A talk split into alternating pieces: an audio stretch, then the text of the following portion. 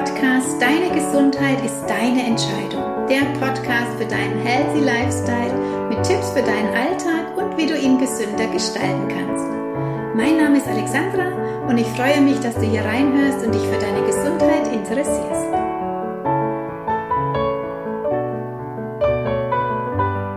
Ich bin seit 25 Jahren selbstständig als holistische Gesundheitsberaterin und begleite dich gerne auf deinem Weg.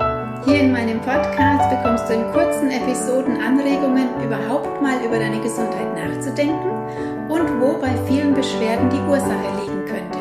Umsetzen musst du es dann selbst. Und wenn dir alleine die Motivation oder Disziplin dazu fehlt, dann begleite ich dich gerne, entweder live hier vor Ort oder auch online.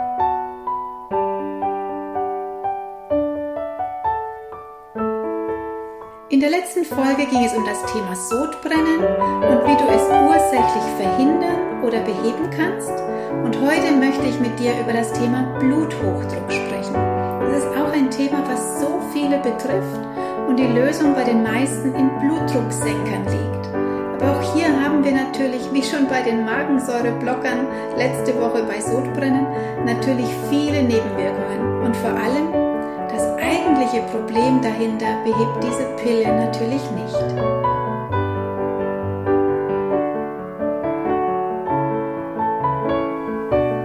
Aber fangen wir von vorne an. Was ist Bluthochdruck? Wer ist betroffen? Was ist die Ursache? Und das Wichtigste, was kann man tun? Und darum soll es in dieser Podcast-Folge gehen. In Deutschland sollen 35 Millionen Bundesbürger von Bluthochdruck betroffen sein. Das sind circa 44 Prozent der Bevölkerung. Und das sind nicht etwa nur Erwachsene, nein, auch bei Kindern nehmen Herz-Kreislauf-Krankheiten, Arteriosklerose und Symptome wie Bluthochdruck massiv zu. Wie erkennst du, ob du eventuell einen zu hohen Blutdruck hast? Leidest du öfters an Schwindel Kopfschmerzen oder bist du sehr nervös? Bist ständig müde oder bekommst auch öfters mal Nasenbluten? Dann kontrolliere doch mal deinen Blutdruck. Es könnte sein, dass er zu hoch ist. Das Gefährliche am Bluthochdruck, der Hypertonie, ist, dass du ihn lange gar nicht bemerkst und keine Einschränkungen spürst. Aber selbst ein leicht erhöhter Blutdruck kann auf Dauer dein Herz und deine Organe schädigen. Der normale Wert ist 120 zu 80 und ein Wert von 140 zu 90 ist der von der WHO, also der Weltgesundheitsorganisation, anerkannte Grenzwert. Wird also bei dir ein Bluthochdruck diagnostiziert, musst du spätestens jetzt über eine Umstellung deiner Gewohnheiten nachdenken. Denn eine Hypertonie ist ein hoher Risikofaktor, zum Beispiel für Herzinfarkt, Schlaganfall, Erkrankungen der Nieren oder auch Augen und damit ein Warnsignal für dich, was du wirklich nicht außer Acht lassen solltest. Und was aber noch wichtiger ist, dieser hohe Druck in deinen Gefäßen hat eine Ursache. Und die Beseitigung einer Ursache kann nie in der Verschreibung eines Blutdrucksenkers liegen. Im Gegenteil, das ist sogar noch gefährlicher. Warum? Du drückst damit deinen Blutdruck künstlich nach unten und lebst damit in dem Glauben, jetzt ist alles wieder in Ordnung. Aber in den seltensten Fällen berät dich dein Arzt auch in deinen Lebens- und Essgewohnheiten. Sucht mit dir nach der Ursache des erhöhten Drucks oder fragt dich, was macht dir denn so einen Druck in deinem Leben? Und wenn das unterbleibt, wenn die Ursache bestehen bleibt und nur dieser Wert verändert wird, dann können die Schäden in deinem Körper weiterhin ihren Lauf nehmen. Und zusätzlich hast du dann auch noch die Nebenwirkungen der Medikamente. Was kann jetzt die Ursache sein für eine Hypertonie? Es gibt sehr viele Faktoren, die dazu beitragen. Eine ungesunde Ernährung zum Beispiel mit zu viel tierischen Eiweißen. Tierische Eiweiße, das vor allem viel Fleisch, Milch, Quark und Joghurt. Tierisches Eiweiß lagert sich an den Gefäßinnenwänden ab und verengt im Laufe der Jahre die Gefäße. Das heißt, der Druck muss immer mehr erhöht werden, um das Blut hindurch zu pumpen. dann gehören zu viel isolierte Kohlenhydrate dazu. Also nicht generell Kohlenhydrate, die sind gesund, sondern die isolierten Kohlenhydrate wie Fabrikzucker und Weißmehlprodukte, die deinen Blutzuckerspiegel steigen lassen, deinen Körper übersäuern, was sich dann auch wieder auf die Fließeigenschaft des Blutes auswirkt. Dann zum Beispiel die Verwendung von zu viel Kochsalz, der Genuss von zu viel Alkohol, Koffein und auch Nikotin dann trinken viele viel zu wenig gesundes, reines Wasser. Wir haben viel zu wenig Vitalstoffe in unserer Ernährung, also Vitamine, Mineralstoffe, Spurenelemente und zu wenig Bewegung mit gleichzeitig viel zu viel Stress.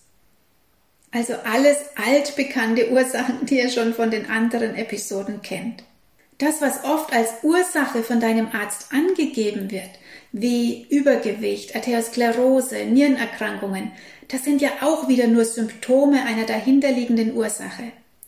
Wenn du also wirklich diese und viele Folgeerkrankungen verhüten willst, musst du an die Grundursache gehen und diese geht immer mit einer Veränderung deiner Ess- und Lebensgewohnheiten einher. Und ich glaube, da können wir alle noch etwas verbessern. Es gibt, denke ich, niemanden, der wirklich 100% täglich super gesund ist und alles für seinen Körper tut. Vielleicht ein Mönch in einem Kloster, solange er da gutes Essen bekommt. Aber oft gibt es da auch kein gesundes Essen. Aber ansonsten ist das Thema Gesundheit, dein Körper, dich wohlfühlen ein täglicher Weg. Wir können also täglich etwas dafür tun. Ist dein Blutdruck nur gering erhöht, kannst du sehr einfach selbst aktiv werden und ihn wieder senken. Und auch bei stärker erhöhtem Blutdruck sollte die medikamentöse Begleitbehandlung nur vorübergehend sein und du dringend deinen Lebenswandel verändern, um Folgekrankheiten zu vermeiden. Denn oft ist Bluthochdruck auch nicht das einzige Symptom, sondern die Kombination zum Beispiel mit hohen Cholesterinwerten, hohen Blutzuckerwerten, vielleicht auch noch Übergewicht, das wäre dann das metabolische Syndrom, und das weist auf einen gravierenden Mangel in deinem Körper hin. Und auch bei zum Beispiel zu hohen Cholesterinwerten ist die Lösung nie ein Cholesterinsenker. Klar, das wäre ja auch nur wieder eine Symptombehandlung. Darüber mache ich bestimmt auch noch mal eine extra Folge. Und diese Mängel in deinem Körper spürst du von außen meistens nicht. Ich habe oft Menschen in der Beratung, die denken, sie ernähren sich eigentlich ganz gesund und sind dann erstaunt, wenn Vitaminmängel da sind, die Leber belastet ist oder der Körper komplett übersäuert, wenn die Knochenwerte im Keller sind und die Gefäße eben nicht mehr super elastisch. Weil sie bei so Dingen wie der tägliche Kaffee, Stress, das Feierabendbierchen übersehen, dass das ihnen schaden kann oder ihnen auch nicht bewusst ist, wie wichtig es ist, genügend Wasser zu trinken und nicht wissen, dass Kaffee, Säfte oder Milch nicht als Flüssigkeit zählen und sie sich vielleicht bewusst gar nicht gestresst fühlen, aber der Körper trotzdem schon Stresszeichen zeigt durch Mangel an bestimmten Werten. Und darum ist so eine persönliche Beratung oft wirklich zu empfehlen, um vorzubeugen oder, wenn schon erste Beschwerden da sind, diese schnell in den Griff zu bekommen, eben ohne Chemiebomben. Denn auch diese verordneten Blutdrucksenker haben natürlich wiederum Nebenwirkungen, wie zum Beispiel Schwindel, Kopfschmerzen, die führen zu Müdigkeit oder auch zu Verdauungsbeschwerden oder Muskelkrämpfen. Eine weitere Wirkung von sogenannten Beta-Blockern ist zum Beispiel auch eine Verlangsamung des Herzschlags, so dass der Körper es oft gar nicht mehr schafft, alle Körperregionen mit Blut zu versorgen und es dann zu Durchblutungsstörungen kommt. Das zeigt sich zum Beispiel durch ständig kalte Hände und Füße. Und natürlich ist es einfacher für alles eine Pille zu nehmen, die uns damit beruhigt, ich habe ja etwas getan für meine Gesundheit und die Angst damit wegzuschieben. Aber das böse Erwachen kommt dann beim nächsten Symptom, der nächsten Diagnose, dem nächsten roten Warnlicht, welches dir dein Körper schickt. Und es gibt zum Beispiel auch Medikamente, die deinen Blutdruck erhöhen können. Wenn du zum Beispiel regelmäßig Schmerzmittel nimmst, wie Ibuprofen oder Diclofenac, oder auch Hormonpräparate wie die Pille oder auch Rheumamittel, die können deinen Blutdruck erhöhen. Und das ist nur eine der zahlreichen Nebenwirkungen. Die Ursache bei den Kindern ist übrigens dieselbe. Die haben auch oft zu viel Gewicht durch eine ungesunde Ernährung, sie bewegen sich zu wenig und sie haben oft schon in ihrem jungen Alter viel zu viel Stress. Und gerade im Moment, in dieser Zeit, die wir gerade haben, sind Kinder da sehr gefährdet, einen erhöhten Blutdruck zu bekommen. Denn auch ein Druck von außen kann deinen Blutdruck erhöhen. Du kannst dich also auch immer fragen, wo in deinem Leben ist denn der Druck zu hoch? Was macht dir Druck in deinem Leben? Wo fühlst du dich überfordert oder wer reizt dich so, dass der Puls steigt? Und wo drückst du dich nicht aus, so dass es innerlich nach oben kommt? Du kannst dich fragen, wo kannst du den Druck im Außen abbauen, so dass du auch im Innen wieder ruhiger werden kannst? Sorgst du gut für dich? Nimmst du dich wichtig und tust dir gut? Wenn du betroffen bist und Bluthochdruck hast oder andere Beschwerden, höchstwahrscheinlich nicht. Hast du von außen immer Druck und Stress und so hohe Anforderungen, dann können auch die Stresshormone in deinem Körper nicht abgebaut werden und auch die sorgen dafür, dass dein Blutdruck erhöht ist. Denk auch daran, dass zum Beispiel Koffein Stresshormone ausschüttet. Genügend Bewegung und genügend Schlaf würden diese abbauen. Wenn das aber fehlt in deinem Alltag, zirkulieren ständig viel zu viele Stresshormone in deinem Blut, was den Druck zusätzlich erhöht.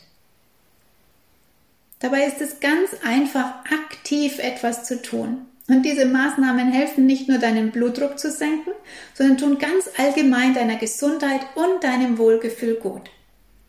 Was sind jetzt so ganzheitliche Maßnahmen bei Bluthochdruck? Das fängt natürlich mit deiner Ernährung an. Stell deine Ernährung um zu einer vitalstoffreichen Vollwertkost mit viel frischem Gemüse, Obst, Salat, Getreide und wenig oder am besten keinem Fleisch. Es gibt sogar bestimmte Lebensmittel, die die Senkung unterstützen, wie zum Beispiel Heidelbeeren, Erdbeeren oder auch Aronia-Beeren. Bananen können es unterstützen, da sie viel Kalium enthalten. Auch der Tobinampur, die Süßkartoffel, rote Beete, grüne Blattgemüse enthalten viel Kalium. Und Kalium ist ein Gegenspieler zum Natrium, also wenn man viel Salz isst. Und es verbessert die Fließeigenschaften von deinem Blut. Schränke auch Salz stark ein und würze dafür lieber mit frischen Kräutern oder auch getrockneten Kräutern und Gewürzen.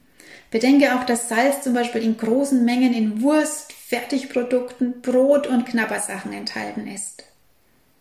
Knoblauch verbessert zum Beispiel die Fließeigenschaft von deinem Blut und wirkt auch noch positiv auf deinen Fettstoffwechsel. Und auch Nüsse sind Lebensmittel, die das Risiko für Herz-Kreislauf-Erkrankungen senken können, denn sie enthalten ganz viele B-Vitamine, gesunde Fette, Ballaststoffe, Vitamin E, Magnesium und viele sekundäre Pflanzenstoffe.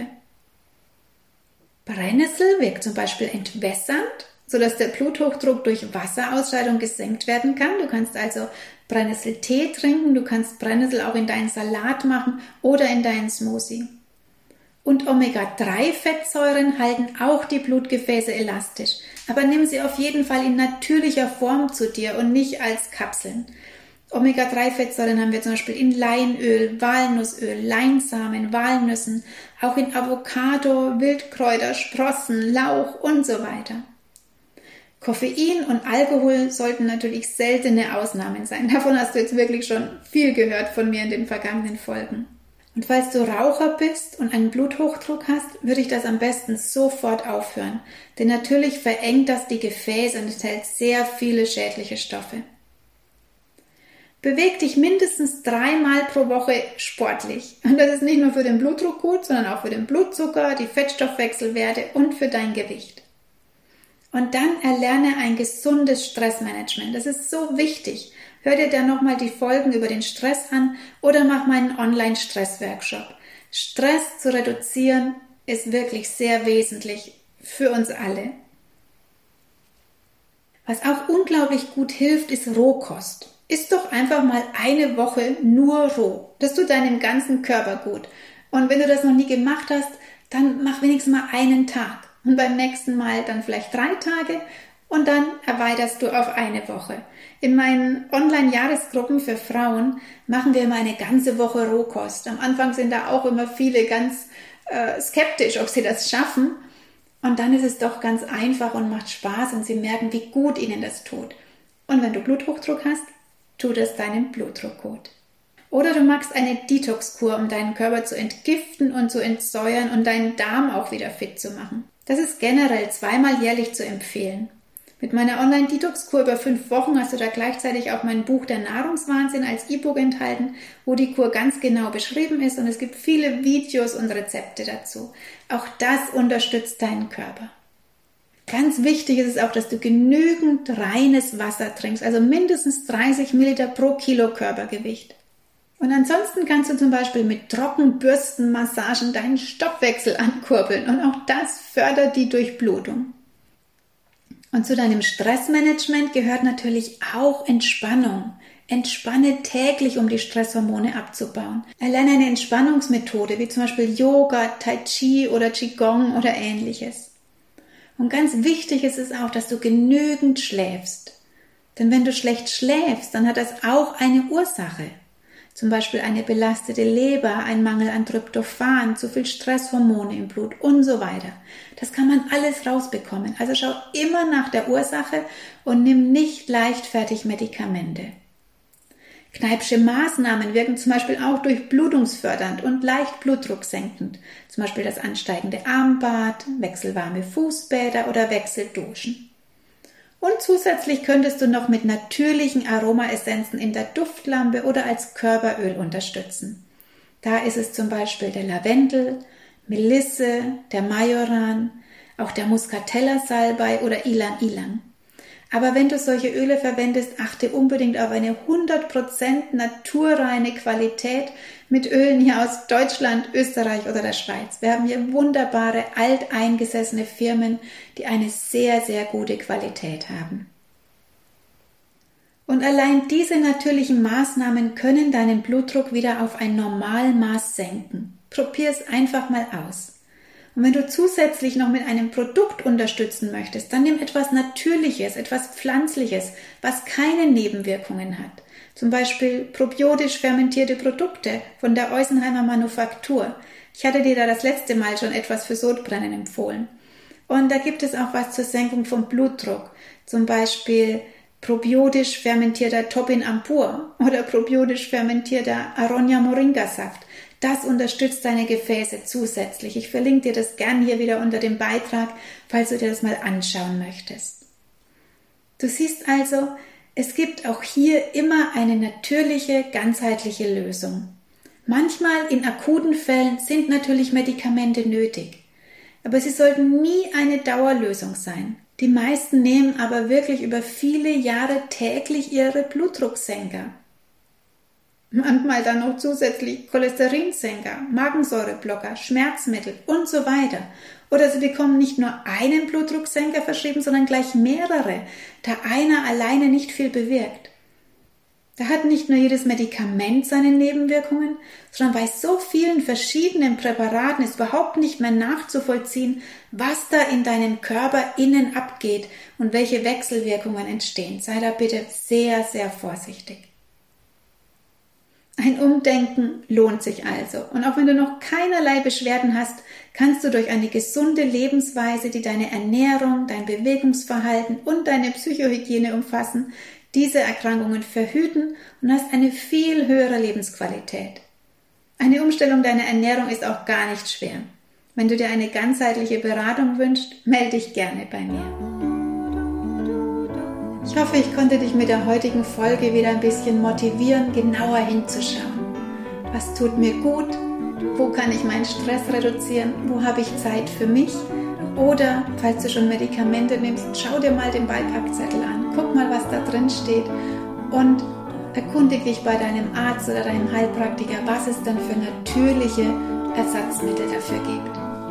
Und deine Ernährung, deine Gewohnheiten, die liegen in deiner Verantwortung. Das kannst du ganz alleine verändern. Und du wirst sehen, du wirst dich viel, viel besser damit fühlen. Ich wünsche dir einen wunderschönen Tag, alles Liebe und bis zur nächsten Folge. Deine Alexandra.